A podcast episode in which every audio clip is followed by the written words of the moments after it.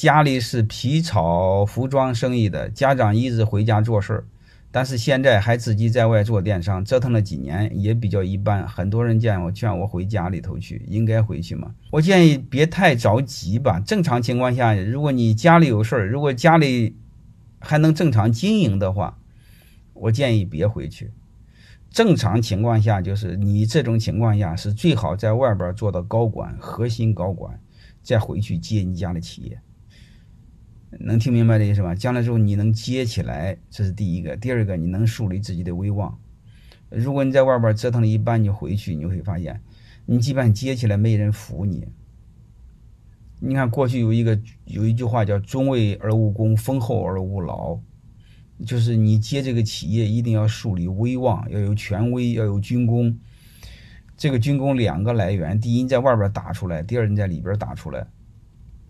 现在你在外边没打出来，你在里边重新做的话，嗯，多少受点影响。我还是建议咬着牙在外边折腾出来，好吧？嗯，你其实是一样的，到哪地方工作的前几年都是爬坡期，都是奋斗期，所以别看的太功利，慢慢来。所以做事业有时候会影响一部分家庭，会影响一部分身体，但它背后没有本质的关系。是背后你管理出了问题，所以我建议你怎么做呢？就是加强内部的管理，把部分工作交给别人。你比如，你可以让别人成为你的合伙人。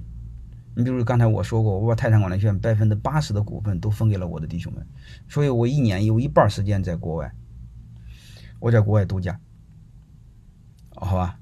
所以这个本质上不受影响。啊，你让他成为你的合伙人，让他们跟你一起干。